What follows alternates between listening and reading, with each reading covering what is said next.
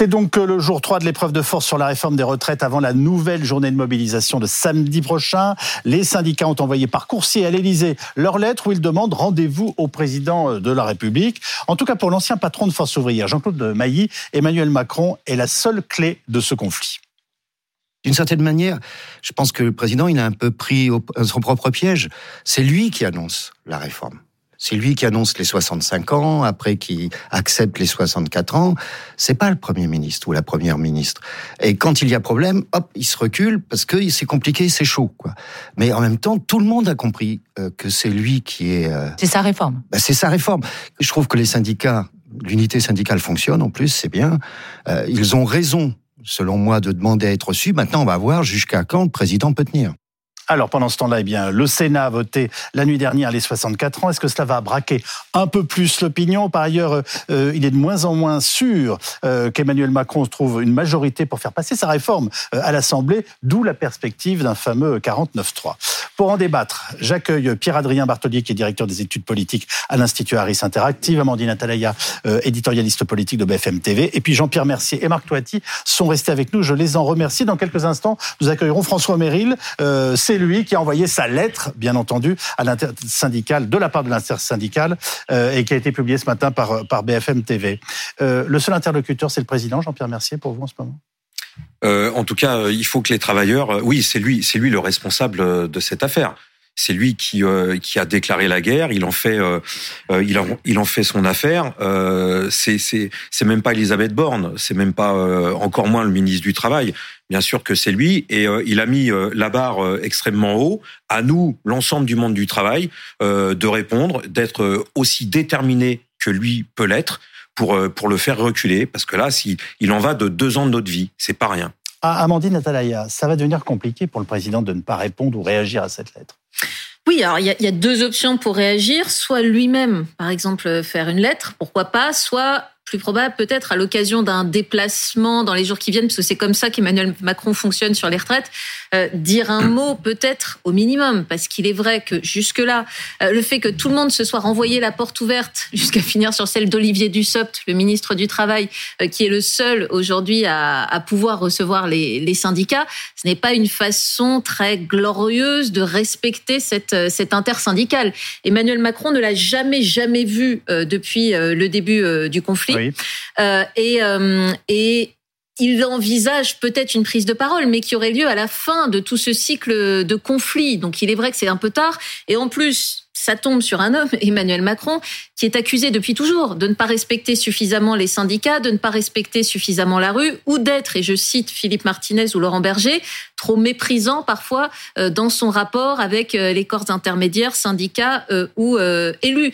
Donc il aurait été facile pour Emmanuel Macron d'aller les voir. De toute façon, il ne se serait rien passé, puisqu'Emmanuel Macron veut l'adoption de cette réforme et les syndicats veulent un retrait. Donc on sait très bien qu'il n'y aurait pas eu de compromis. Donc là, on vient d'envoyer une lettre pour rien euh, oui, mais ils le savaient très bien, les syndicats. C'était une forme de, de piège. Euh, enfin, c'est même pas un piège, parce qu'un piège, c'est une stratégie euh, qu'on doit percevoir. Là, c'est une façon de dire. Euh, Elisabeth Borne ne, sert à rien, en résumé. De toute façon, c'est pas avec elle qu'on veut discuter, c'est avec le président. Et puis, c'est une façon de renvoyer Emmanuel Macron dans les cordes en faisant encore une fois de lui euh, ce président froid et lointain qui ne veut pas voir les syndicats ni euh, certains Français. Jean-Claude Mailly, ce matin, euh, sur RTL, il dit que c'est le président de la République qui est pris au piège maintenant, parce qu'on attend de lui une prise de parole ou une réaction, quelle qu'elle soit. Oui, mais lui ne se sent pas pris au piège. Il a l'impression qu'il a géré le temps comme il fallait. Et vous savez qu'Emmanuel Macron dit toujours qu'il est maître du temps. Donc s'il y a une prise de parole, c'est quand il l'aura décidé. Et c'est donc après cette crise et pas pendant. Pierre-Adrien Bartoli, les Français attendent-ils que le président prenne la parole? Bah, il y a un vrai enjeu quand même pour le président parce que, en l'occurrence, on considère qu'il est relativement préservé parce que pas en première ligne on regarde euh, les niveaux de confiance ou les, euh, les codes d'avenir ou la popularité du président de la République, euh, elle baisse. Ça fait quelques mois, alors qu'on avait une forme de stabilité, presque autour des 50% chez nous, qu'on voit un recul régulier de cette, cette popularité du président de la République, et ce, alors même qu'il n'est pas censé être en première ligne. Et puis, deuxième risque principal pour lui, il est considéré... planqué ne sert à rien, si je puis dire. Mais en tout cas... Ou être au-dessus, alors on peut, on peut trouver chaque version qu'on veut. Hein. Il est plus populaire que sa première ministre, qui effectivement est plus bas chez nous et chez tout le monde d'ailleurs, euh, mais on voit quand même que ça dégringole, enfin en tout cas ça baisse régulièrement et qu'il est au niveau le plus bas qu'il avait connu depuis le début du Covid. Donc ça fait trois ans qu'il n'a pas été aussi bas dans les codes de confiance, alors même qu'il n'est pas exposé en première ligne. Il en est à, combien là? Ben, Chez nous, il est à 42%. Euh, au moment du, euh, du Covid, il était à 42-43 et il monte à plus de 50. Donc on voit qu'il y a un recul qui est lent, qui se fait tout au long, euh, certes, de la fin de son premier mandat et puis depuis l'élection présidentielle, c'est évident, mais il n'est pas du tout à l'abri. Pardonnez-moi, mais on a connu nettement pire hein, pour des Absolument. présidents publics. Absolument. La, la question. vous dire, moi, je suis plutôt surpris par le, le, le, chiffre que je trouve relativement haut dans les circonstances qui sont les nôtres et avec son, enfin, l'écart qu'il semble avoir pris euh, par rapport, on va dire, à la vie quotidienne des Français. Voilà. Bah, au-delà du chiffre dans l'absolu, ce qui est intéressant de voir, c'est comment il se construit. Il garde toujours son socle. Les proches de la Macronie au sens très large euh, le soutiennent encore. Ça, c'est pas le débat à droite, ça va plutôt bien. C'est-à-dire qu'on a un proche des Républicains sur deux qui lui fait confiance et qui lui permet d'arriver à ce niveau. La vraie différence, et là où ça s'étiole, c'est à gauche. C'est ces sympathisants de centre-gauche, PS, écologistes, qui au fond le voyaient plutôt d'un bon œil. Oui. Lors du premier euh, quinquennat et lors du début du second quinquennat, là cette fois-ci commence à avoir un vrai doute sur quelle est la politique et la personne d'Emmanuel Macron. Et c'est eux qui lui font défaut et c'est pour ça qu'il recule en termes de confiance. Alors, point essentiel cette nuit, ben, le Sénat a voté les 64 ans. C'est une étape, nous dit la Première ministre Elisabeth Borne.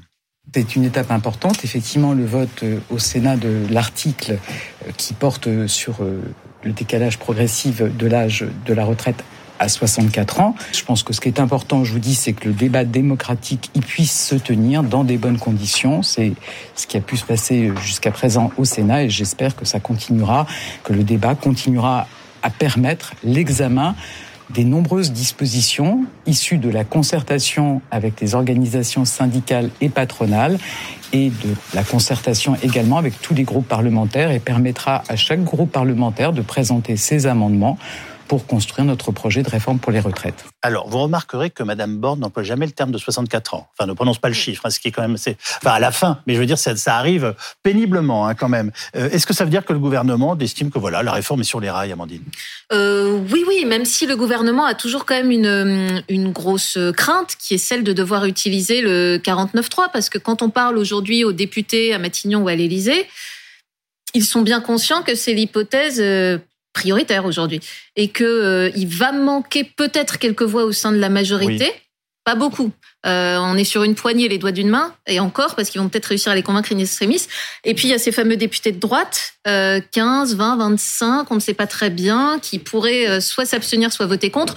Tout l'enjeu maintenant, c'est de faire que ces députés de droite qui ne sont pas d'accord s'abstiennent justement et ne votent pas contre parce que ça fait baisser le seuil évidemment du nombre euh, de voix euh, de voix nécessaires et on sait très bien que si euh, il y a un 49-3 bah, évidemment, c'est un manque de légitimité politique pour Emmanuel Macron pour cette réforme. C'est une difficulté vis-à-vis des syndicats qui continueraient dans ce cas à manifester. Et donc, certes, la réforme serait passée, mais Emmanuel Macron y aurait perdu quelques plumes en termes de popularité. Il ne pourrait pas accrocher à son tableau une réforme majeure parce que, y compris dans son camp, tout le monde dit que c'est quelque chose qui a été rafistolé, euh, qui ne permet même pas de faire les économies prévues et oh, qui bah, n'est pas euh, voilà, une réforme. C'est pas la réforme des réformes, hein, franchement. Donc, euh, ça n'est pas la mère des réformes. Voilà. La formule qu'on aime beaucoup utiliser quand on est responsable. ça va passer. Oui mais ça n'est pas un bénéfice politique majeur pour Emmanuel Macron. Vous partagez cette analyse, vous bah Oui, je dirais même c'est une réformette, si vous voulez, parce que de toute façon, la maintenant, ça est devenu l'usine à gaz, c'est-à-dire qu'on rajoute des amendements, etc. Finalement, à la fin, on va pas gagner grand-chose. Puis, je rappelle un élément très simple, c'est que on table sur une croissance économique de 2,5% dans cette réforme par an et un taux de chômage à 5%. Je vous rappelle que euh, pendant les 15 dernières années, on a fait 0,9% de croissance. Et donc, le chômage risque d'augmenter prochainement. Donc, déjà, elle est caduque, malheureusement. Donc, tout ça pour ça, j'ai envie de dire. Moi, je suis quand même assez inquiet parce que si on prend par exemple l'enquête INSEE de confiance des ménages, qui est pas un sondage, mais qui, donc mais INSEE, c'est une photo. Voilà, mais c'est surtout c'est euh, c'est suivi, si vous voulez. C'est euh, et, et, le vrai enjeu, c'est que déjà depuis plusieurs mois, cette confiance ne cesse de baisser. On est quasiment sur des plus bas historiques plus bas que pendant le Covid-19, plus bas que pendant les Gilets jaunes. Il faut monter aux vagues d'attentats pour trouver des niveaux beaucoup plus bas. Donc ça, c'est beaucoup plus inquiétant. C'est-à-dire que je pense qu'au-delà de la réforme des retraites, ce qui cristallise... Vous nous parlez d'une France qui souffre. Ben voilà, ce qui cristallise aujourd'hui, c'est ce mécontentement.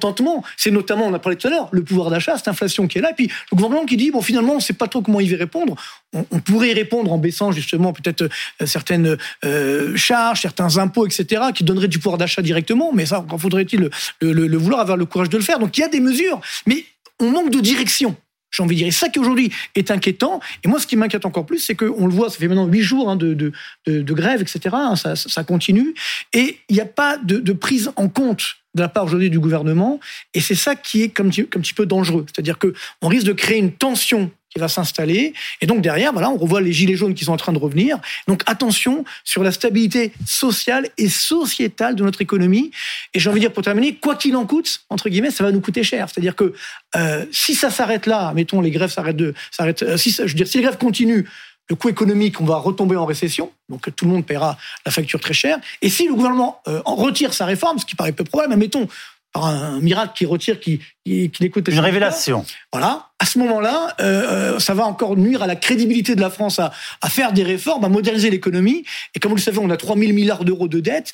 La moitié de cette dette est financée par des étrangers. Et donc, ils vont demander une prime pour financer notre nouvelle dette. Et donc les taux d'intérêt vont augmenter, ce qui va aussi casser la croissance. Donc quoi qu'il arrive, les prochains mois vont être très compliqués. Alors, l'homme du jour s'appelle François Oméril. Il est président confédéral de la CFE-CGC e et signataire, je vous le rappelle, de la lettre qui vient d'être envoyée par les syndicats au président Macron. Merci de nous avoir rejoints, euh, François Oméril. Euh, D'abord, est-ce que la lettre de l'intersyndicale, euh, que BFM TV par, par ailleurs révélée en exclusivité, est bien arrivée à l'Élysée? Est-ce que vous avez des nouvelles de votre coursier?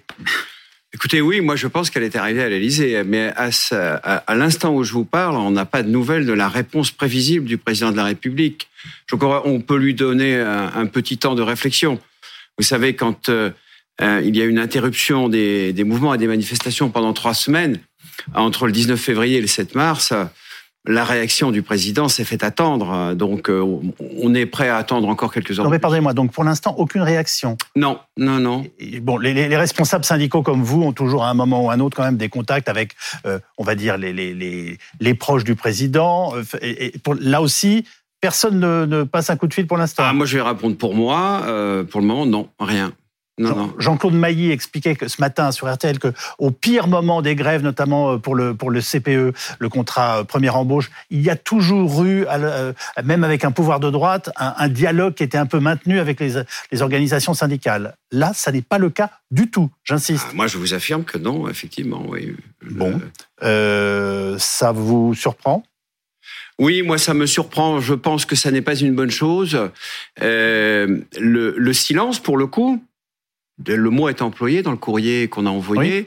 Euh, le silence est dur à interpréter parce que on pourrait assez facilement considérer que j'ai pas envie de dire du mépris, mais quelque chose qui s'y euh, rattache un peu quand même. Finalement, comme si ce que les organisations euh, unifiées représentent, ce mouvement social, la majorité de la population, comme si finalement tout le monde s'en foutait en fait. Et je vais vous dire, dans le prolongement de votre question, moi je suis un peu inquiet parce que euh, lors des interviews de mardi, où beaucoup de vos collègues sont sur place, beaucoup de gens m'ont interrogé en disant mais est-ce que le gouvernement, d'après vous, ne mise pas sur la résignation? Et pour moi, c'est le mot terrible. Il apparaît pour la première fois finalement dans notre débat où on a été pendant un temps dans un argumentaire. L'argumentaire, on l'a démonté, tout le monde le sait maintenant. Euh, mon voisin de droite est expert en économie. Il y a tout un tas de, de données qu'on pourrait mobiliser, qu'on pourrait discuter. Moi, je suis très favorable à cela. Mais comment est-ce qu'un gouvernement, comment est-ce que le président de la République peut miser sur la résignation des Français? Vous pouvez infernal. Est-ce que vous pouvez imaginer qu'ils ne vous répondent pas ou qu'ils n'acceptent pas de vous rencontrer, puisque c'est aussi le propos de la lettre. Je me permets de le rappeler. Ben, moi, j'ai du mal à l'imaginer. J'ai du mal à l'imaginer. Mais vous savez, tout est possible. Mais j'ai sincèrement du mal à l'imaginer, oui. oui. Amandine Atalaya, c'est très clair. Hein, je, me tourne, je, vous fais redire ce que vous nous avez déjà dit. Pour l'instant, j'ai du mal à l'imaginer aussi. Et je pense que d'une façon ou d'une autre, même si c'est une prise de parole lors d'une sortie sur tel ou tel thème, mais d'autant que la question va être posée à Emmanuel Macron lors d'un déplacement prochain. Bon, en revanche, le temps presse parce que le vote définitif peut intervenir le 16 mars. Euh, donc, si on saute euh, ce week-end, il reste à peine euh, trois, quatre jours pour, pour qu'Emmanuel Macron réponde la semaine prochaine, à moins qu'il ne fasse un courrier. Jean-Pierre Mercier, la, vie des institutions suit son cours avec bientôt l'examen donc euh, euh, au, à l'Assemblée une nouvelle fois, retour à l'Assemblée. Qu'est-ce que ça vous inspire comme commentaire? C'est-à-dire que là, on est une espèce de navette, si vous voulez, qui se fait en dehors, avec des élus qui ont été élus totalement démocratiques. Et je ne veux pas tenir un, avoir l'air de tenir un discours antidémocratique en disant ça. Mais voilà, il y a une gentille navette qui se fait gentiment, pendant que euh, de l'autre côté, on a quand même des millions de Français qui sont dans la rue. Qu'est-ce que ça vous inspire comme, comme analyse ou comme vision des choses et du pays? Franchement, sincèrement, ni chaud ni froid, même pas mal. La navette, elle va se balader tranquillement. Euh, c'est le calendrier parlementaire. parlementaire. Nous, on a un calendrier euh, euh, social de mobilisation. le vote là du Sénat. Alors, franchement, dans les dans les discussions qu'on a dans les entreprises, dans les ateliers avec les collègues de travail, ça fait ça fait ni chaud ni froid. Personne vous en parle, tout le monde s'en fout. je veux répondre oui. Tout le monde s'en fout, très franchement. Quand on a vu déjà ce qui s'est passé à l'Assemblée nationale, ça a été quand même un cirque. au Sénat, c'est beaucoup plus lent, beaucoup plus euh, euh, endormi, parce qu'on sait qu'ils euh, tiennent absolument, eux, à leur régime de retraite extrêmement spécial. Ils l'ont pas remis en cause, hein, les sénateurs. Hein. Ils ont un régime de, de retraite extrêmement spécial. C'est peut-être le seul qui va rester. C'est pas joli ce que vous faites. Euh, mais c'est la réalité Donc en vous tout êtes cas. contre les régimes spéciaux alors Oui, voilà, absolument. moi, je, Merci. moi, je suis pour qu'on aligne tous les régimes sur celui des sénateurs. Ah, Allons-y, bien allons-y. ça, ça serait bien, on est d'accord. Allons-y. Non, euh, euh, il va il va y avoir des mobilisations qui, qui vont qui vont continuer. D'ailleurs, il y a des des, euh, des entreprises, euh, la SNCF, la RATP, euh, euh, certaines raffineries, euh, les éboueurs de Paris, qui ont décidé de continuer euh, la grève, de se mettre en À grève. la RATP, ils ont mis sur pause, hein, très nettement. Hein. Vous allez voir, vous allez voir. Euh, euh, Faut croire qu'il y a un, peut-être- il y a un ancien Premier ministre, à mon avis, qui est assez actif et, Peut-être, et plutôt peut-être. finaux. En tout cas, en tout cas, euh, ce qui est certain, c'est que la voie à suivre, c'est celle de la mobilisation générale, c'est celle des grèves. Il faut que la contestation, la mobilisation, elle rentre dans les entreprises, elle rentre dans les ateliers, elle rentre dans les bureaux et qu'on prenne notre destin en main. C'est, euh, euh, on va, on va pas, on va pas trop ergoter sur Oui. la réponse de Macron ou pas sa réponse. Vous savez, ce qui est en jeu aujourd'hui, c'est deux ans de notre vie. C'est euh, les salaires, c'est l'augmentation des prix, c'est le fait qu'on n'y arrive pas, c'est l'accumulation des souffrances, des attaques que l'on subit depuis des années et des années. C'est ça qui est en jeu et c'est ça qu'il faut qu'on règle sur les terrains, dans les entreprises et dans la rue. Risque-t-on d'aller vraiment euh, vers euh, le fameux 49.3 On va écouter ce qu'on disait ce matin Philippe Martinez. C'était sur France 2. Vous imaginez, euh, je crois que c'est la mère des réformes de ce quinquennat, Mhm. adoptée euh, sans vote par un 49-3. Je, je crois que si on C'est vote, constitutionnel en même temps. Non, euh, je le sais, je le sais parce que comme on l'a, le gouvernement l'a suffisamment utilisé, maintenant on sait ce que c'est que le 49.3. Vous voyez, euh, mais euh, adopter une telle réforme qui, qui touche au quotidien des citoyens de cette façon-là, euh, je, je pense que c'est déjà assez euh, compliqué, mais ça peut mettre le feu aux poudres. Le, le 49.3 mettrait euh, encore plus d'huile sur le feu, si je puis dire. En tout cas, le feu au pot vient nous dire Philippe Martinez. François Oméry, est-ce que vous êtes d'accord? Ouais, je suis assez d'accord. En fait, euh, si vous voulez, comme dans l'interview, votre collègue le faisait remarquer, c'est constitutionnel, bien sûr, bien sûr. Sauf que la question se pose de savoir si une réforme de ce type méritait vraiment d'être traitée dans cette urgence-là, et l'urgence, c'est le gouvernement qui l'a choisi, alors que s'agissant des paramètres qui gouvernent la question des retraites, on le sait, bien sûr, il faut s'en préoccuper, ce qu'on fait au quotidien, mais il n'y a jamais d'urgence sur une réforme de ce niveau-là. Et donc, il faut se donner du temps. Ce que le gouvernement, il a choisi de faire quelque chose de très ramassé. Et par ailleurs, sur ce qui vient de se passer au Sénat, à l'évidence, le rythme un peu pépère qu'on a l'habitude d'observer au Sénat, visiblement, il y en a qui se sont réveillés et qui ont voulu, Oui, par oui. euh, des artifices On avait une forme de dynamique auquel le. Sénat ne nous avait pas habitués. voilà, l'accélérer un petit peu. Bon, moi personnellement, je suis pas du genre à critiquer ce qui se passe dans les instances. Comme je dis toujours, j'aime pas qu'on me critique, donc j'aime pas beaucoup critiquer les autres. Simplement, j'observe. Et si au final, il fallait, après tous ces artifices, toute cette mise en boîte euh, de, de la navette parlementaire passée par le 49.3, je dois vous dire que des questions de constitutionnalité. Alors. Pour le coup, de la loi au fond se poseraient. Serait posé. À, la CFE-CGC, vous continuez le combat si le texte est adopté? Ah, mais euh, La question étant avec le 49.3 ou sans 49.3. S'il est adopté avec le 49.3, est-ce que vous continuez le combat, si je puis dire? En fait, nous, on, on- on continuera le combat tout le temps qu'il existera des voies et des perspectives pour qu'il n'y ait pas ce projet de loi qui s'applique. Donc, euh, dès l'instant qu'il y aurait le 49.3, puisque c'est votre question, Oui. s'il existe encore des perspectives, des voies et des moyens pour qu'au final, cette loi ne s'applique pas, on continuera à se mobiliser par des voies adaptées de façon à combattre cette loi. Voilà, c'est simple. Après, je vais pas répondre, peut-être ça, ça va vous décevoir. moment à où le tout. Conseil constitutionnel euh, trancherait Alors, s'il était saisi Une fois que le Conseil constitutionnel euh, aura donné son avis, et je crois qu'on va tous l'attendre avec un, beaucoup de d'attention et d'impatience, De curiosité. c'est une autre phase qui va se dérouler. Et moi, je veux pas m'engager sur ce qui se déroulerait après, parce que moi, je joue pas perdant dans cette affaire. Moi, je joue gagnant. Et je pense que cette loi euh, ne, ne, ne passera pas, en fait. Parce qu'on a tout fait pour, et les moyens qu'on a mobilisés de toute nature, moi, je pense personnellement, ils finiront par triompher. Alors, il y a tout un débat sur le fait qu'on ait utilisé un, enfin, un, un périphérique, on va dire, un projet de loi rectificatif euh, pour, pour, pour y glisser cette, euh, ce- ce- ces 64 ans. Ça, ça soulève des tas de questions. Hein. Oui, oui, parce que le président du Conseil constitutionnel, Laurent Fabius, l'a déjà dit. Oui. Euh, il est possible qu'il y ait des, des choses qui ne passent pas au niveau du Conseil constitutionnel. Parce que euh, des mesures qui ne concerneraient pas, par exemple, l'index senior, le budget de la sécurité sociale euh, pourraient être retoquées, remises en cause. Et dans ce cas-là, en fait, il faut qu'il y ait, euh, je crois que c'est 60 députés ou 60 sénateurs qui saisissent euh, le Conseil constitutionnel, qui ensuite tranchera. Donc le gouvernement est guetté quand même par ce risque à un moment donné. Et le gouvernement dit que le cas échéant, si jamais le Conseil constitutionnel euh, trouvait euh, des choses à redire, de toute façon, il ferait passer ces mesures dans d'autres textes plus tard. Euh, mais vous voyez bien que là, ça deviendrait compliqué d'expliquer aux Français qu'il a fallu peut-être, d'une part, utiliser un 49.3 et qu'en plus, le texte est en partie ou totalement inconstitutionnel. Pierre-Adrien Bartoli, est-ce qu'on sait si, dans les proportions que vous nous annoncez tout à l'heure, mais si l'électorat du président Macron est en ce moment touché par ce rejet euh, et du président de la République et, en même temps, bien entendu, euh, du projet de, de 64 ans Du président de la République, pas vraiment. Euh, en revanche, du projet, là, c'est là, c'est plus compliqué. Au fond, ils sont d'accord, c'est-à-dire que les sympathisants de Renaissance, du parti du président de la République, sont en accord avec le fond de ce qui est porté par la réforme. Là où ils sont moins d'accord, c'est la question du timing, c'est le temps. Est-ce que c'est le moment de le faire ou pas? Et pourquoi est-ce qu'ils posent cette question-là? Parce que eux, lorsqu'ils sont déplacés aux urnes à quelques mois, Oui. au fond, ils n'ont pas tellement voté sur cet enjeu de la retraite. C'était la septième motivation pour eux. Oui. Ils ont voté pour le pouvoir d'achat, ils ont voté pour la question de la santé avec le Covid encore très présent à l'époque, ils ont voté beaucoup pour la question de la sécurité, notamment au regard du contexte international.